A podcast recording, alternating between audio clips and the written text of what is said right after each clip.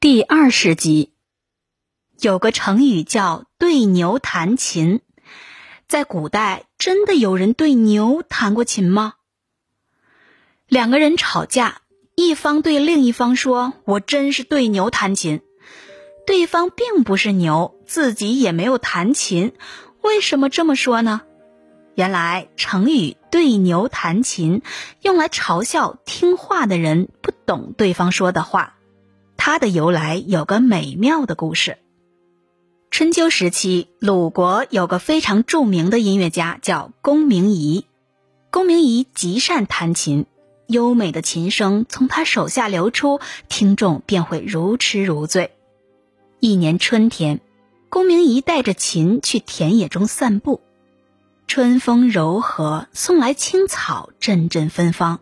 公明仪心旷神怡，不由得四处环顾。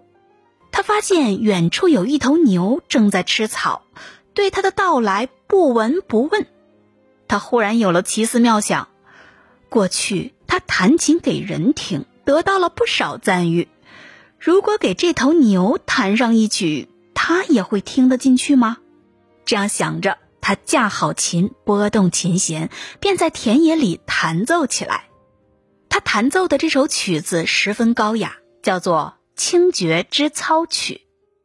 这样美妙的琴声，如果被人听见，肯定会沉浸其中，难以自拔。然而，田野中的这头牛却依然低头吃草，时不时还甩动一下尾巴，根本不理会龚明仪的个人音乐会，更谈不上领会曲子中的美妙意境了。龚明仪尽心尽力，一曲奏完，看到眼前这头牛如此无动于衷，实在无奈。他想了想，又有了新主意。于是他再次拨动琴弦，奏出一段段奇怪的杂乱的声音，一会儿像苍蝇在嗡嗡乱飞，一会儿又像迷路的小牛犊发出的叫声。这一下子倒吸引了牛的注意，它居然停止了吃草。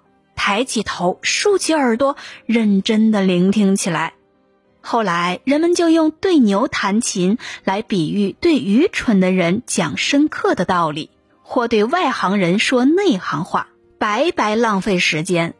当然，如果有人评价说话者在对牛弹琴，那么这话的重点就不是在说听话的人愚蠢或者外行，而是在讽刺说话者不看对象了。